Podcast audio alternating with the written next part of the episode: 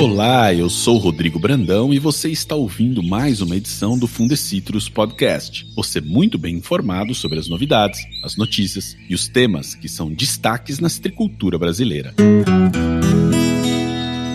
Nosso assunto hoje são os ácaros desfolhadores, praga bastante conhecida do amigo citricultor. A gente sabe que nesta época do ano, especialmente de março a setembro, a produção de citros é afetada por mudanças climáticas e por problemas fitossanitários. E a chegada do período seco é sinal de alerta para o aparecimento de infestações de ácaros tetraniquídeos, também conhecidos como ácaros desfolhadores. Quem vai nos ajudar a entender um pouco mais sobre esse assunto é o professor acarologista da Faculdade de Ciências Agrárias e Veterinárias da Unesp de Jaboticabal, Daniel Andrade. E quem também contribui com a gente hoje é o engenheiro agrônomo do Fundecitrus, Sérgio Nascimento.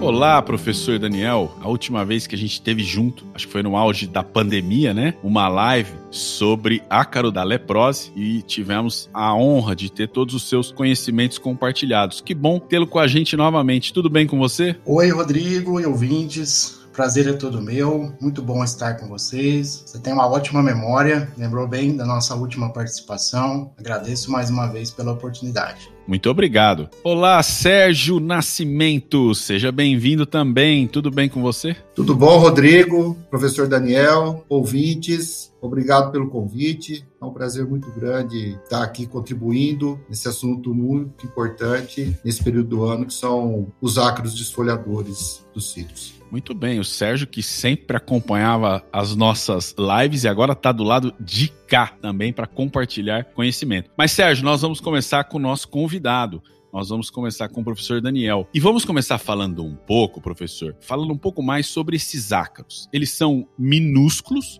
mas eles causam estragos imensos na citricultura. Quais são os principais ácaros desfolhadores? Os principais ácaros desfolhadores ou tetraniquídeos que atacam os citros são conhecidos como o ácaro purpúreo, o ácaro texano e o ácaro mexicano. São minúsculos artrópodes que se alimentam das plantas, de diversas plantas, incluindo plantas cítricas. As três espécies de tetraniquídeos comuns dos citros atacam principalmente as folhas, causam amarelecimento, clorose das folhas. Inicialmente a gente observa pontuações esbranquiçadas e com o tempo essas folhas vão adquirir adquirindo essa coloração amarela e acaba secando, essas folhas secam e o, o resultado final é uma desfolha muito grande das plantas que a gente observa principalmente nos ponteiros das plantas. Muito bem. Agora, são artrópodes, são insetos, e aí eu lhe pergunto: como que a gente faz para diferenciar esse ataque dos ácaros de outros ataques, como por exemplo das formigas cortadeiras, professor? É muito bem observado, Rodrigo.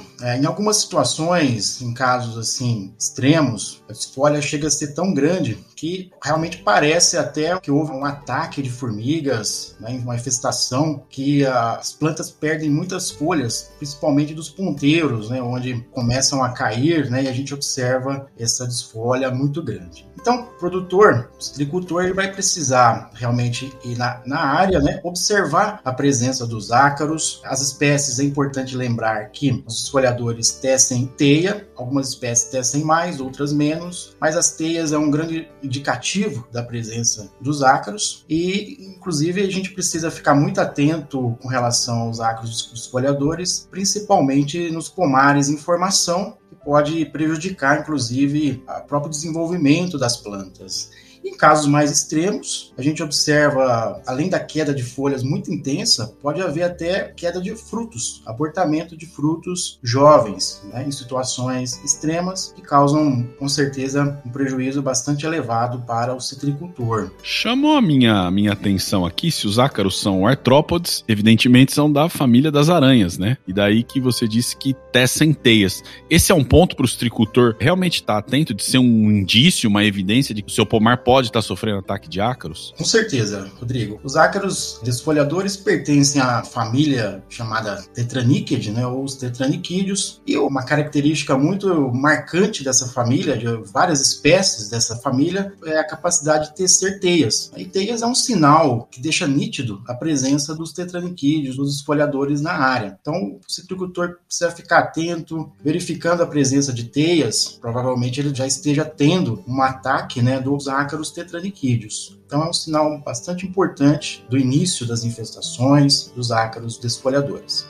Muito bem, uma dica interessante, então, às vezes uma evidência que está ali ao teu alcance de visão e que pode ajudar para você tomar as medidas necessárias para conter o ataque dos ácaros rapidamente. Sérgio Nascimento.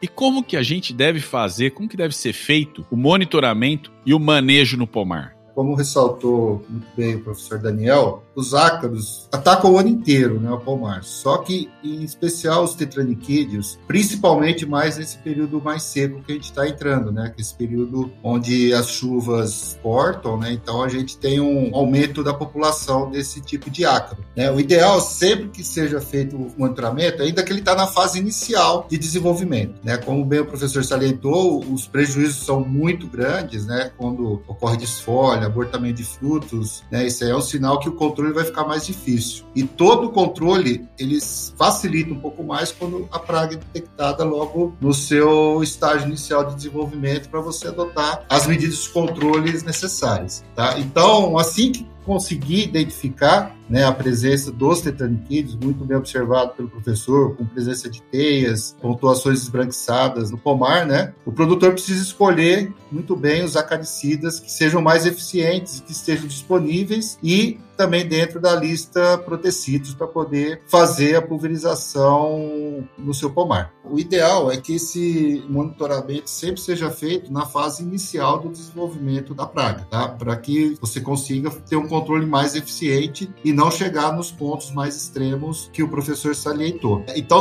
assim que essa infestação foi identificada, né, o citricultor deve escolher o acaricida que seja adequado para a pulverização, que esteja de acordo com a lista Protecitros e que sejam, vamos dizer assim, propícios até ao desenvolvimento de inimigos naturais também. Né, que assim como temos os ácaros prejudicam, a gente tem os ácaros que são benéficos também, que podem ajudar. Então, sempre o ideal é adotar uma, uma metodologia semelhante ao que é empregada para o ácaro da ferrugem e aplicar esse acaricida na presença do inseto. E como a gente vai identificar esse nível de controle? Geralmente, a pessoa que está ali fazendo a inspeção, ela vai pegar três folhas já formadas né, da planta e se ela constatar a presença do ácaro em 10% delas, deve ser iniciado o controle da praga. Além disso, né, sempre que possível, se recomenda o uso de produtos biológicos, como fungos entomopatogênicos, que vão ajudar né, na supressão da praga e preservar mais os inimigos naturais desses ácaros. Como a gente tem os ácaros que prejudicam, a gente tem também os ácaros benéficos no campo. Muito bem. Fungos entomopatogênicos produtos biológicos, né, que vão atacar os ácaros que atacam os pomares, mas vão preservar os seus inimigos naturais. Mas deixa eu lhe perguntar uma outra coisa, Sérgio. Você estava dizendo, nesse tempo mais seco, né, que é característico do inverno, é nesse tempo que o agricultor precisa ter atenção redobrada, é isso? É, isso aí, Rodrigo. Geralmente esse período mais seco é muito propício para o aumento da população desse ácaro. E uma coisa que convém salientar também, principalmente talhões que são próximos a estradas, que tem muita poeira, carreadores, né? Esses ambientes são muito propícios para o desenvolvimento do ácaro. E é até interessante, às vezes, começar a inspeção por esses locais, que é aí que pode começar até ter uma entrada maior dentro do talhão e, por consequência, dentro da propriedade. Muito bem, então temos mais uma dica aí bastante interessante para inspeção.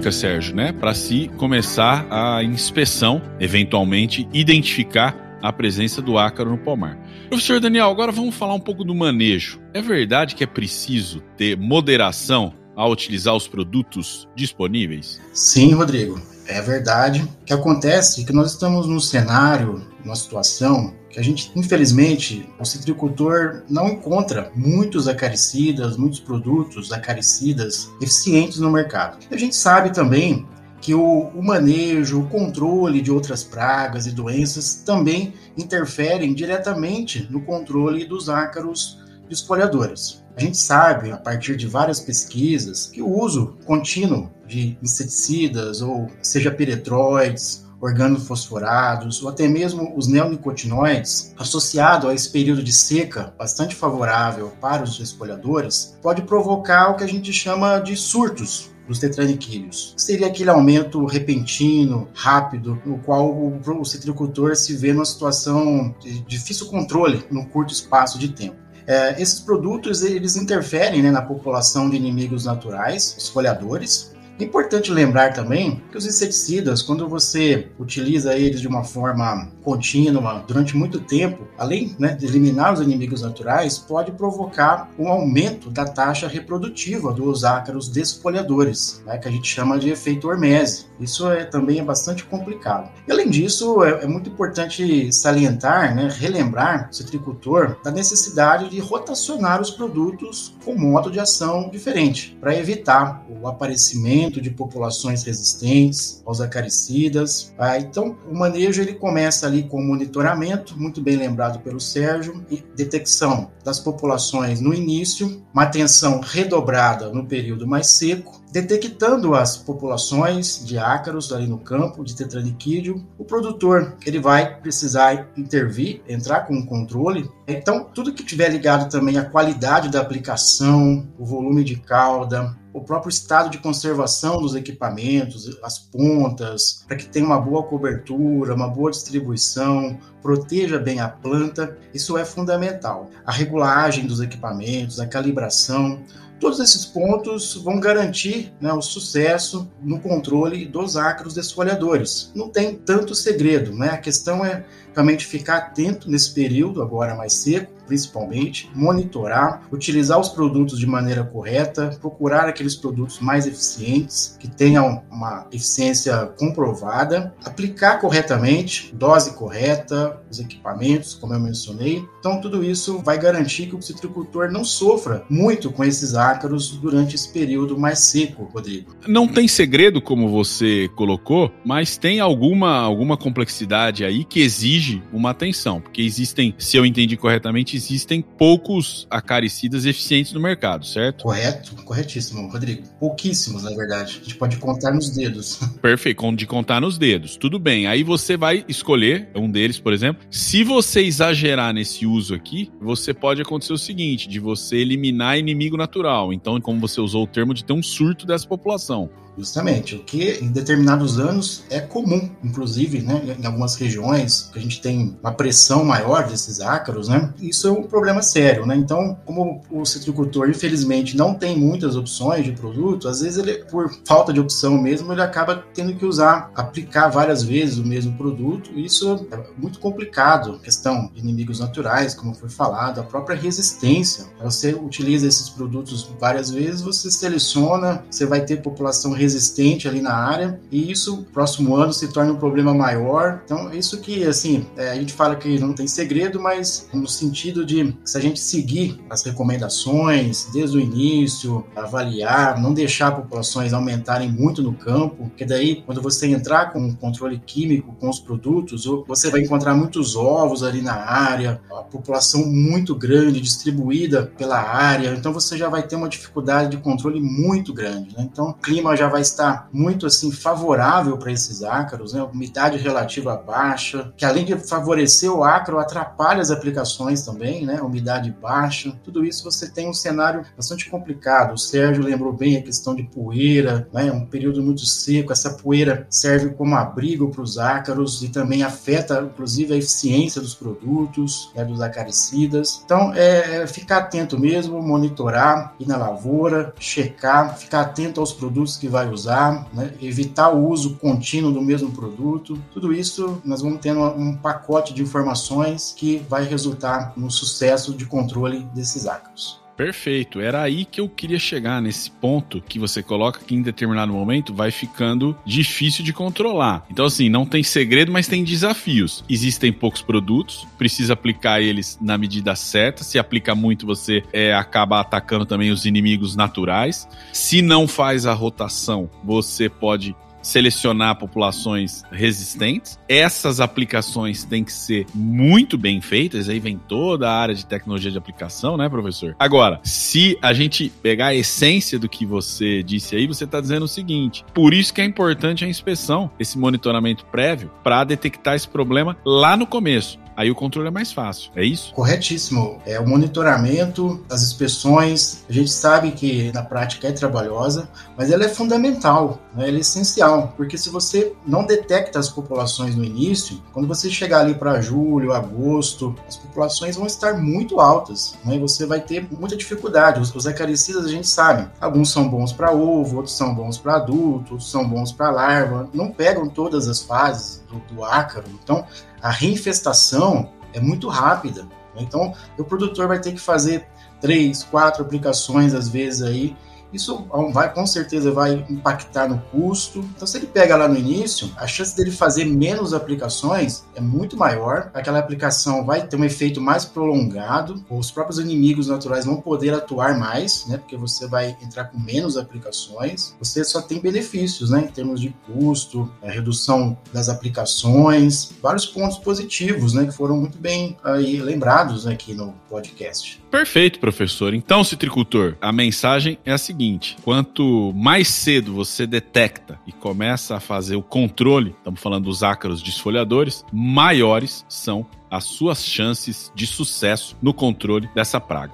Pessoal, muitíssimo obrigado pelas informações. Com esses cuidados, os prejuízos causados pelos ácaros desfolhadores serão menores durante a safra. Obrigado novamente pelos ensinamentos e pela parceria de sempre, professor Daniel. Bom tê-lo conosco novamente. Sou eu que agradeço a oportunidade. Realmente é uma parceria que tem dado certo. Eu agradeço muito pela confiança do Fundecitrus e agradeço ao Rodrigo e ao Sérgio e a todos os ouvintes. Nós que agradecemos, professor, todo o conhecimento que vocês desenvolvem na universidade. A gente, pelo nosso podcast, pode levar até os tricultores do cinturão de São Paulo e Minas Gerais.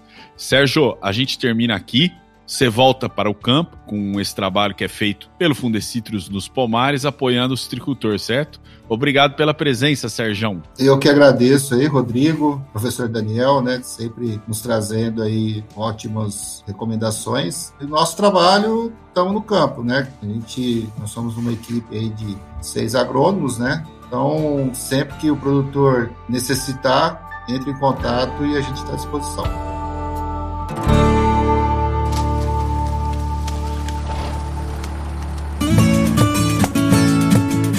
Muito bem, muito obrigado, Daniel, muito obrigado, Sérgio, e obrigado também a você, ouvinte, que acompanha as informações da citricultura. Você que é estudante, engenheiro agrônomo, citricultor, consultor, enfim, é sempre um prazer poder fazer parte desse trabalho. Ouça sempre o Fundecitrus Podcast nas principais plataformas de áudio: Spotify, Google Podcast, Apple Podcast, Deezer e Amazon Music.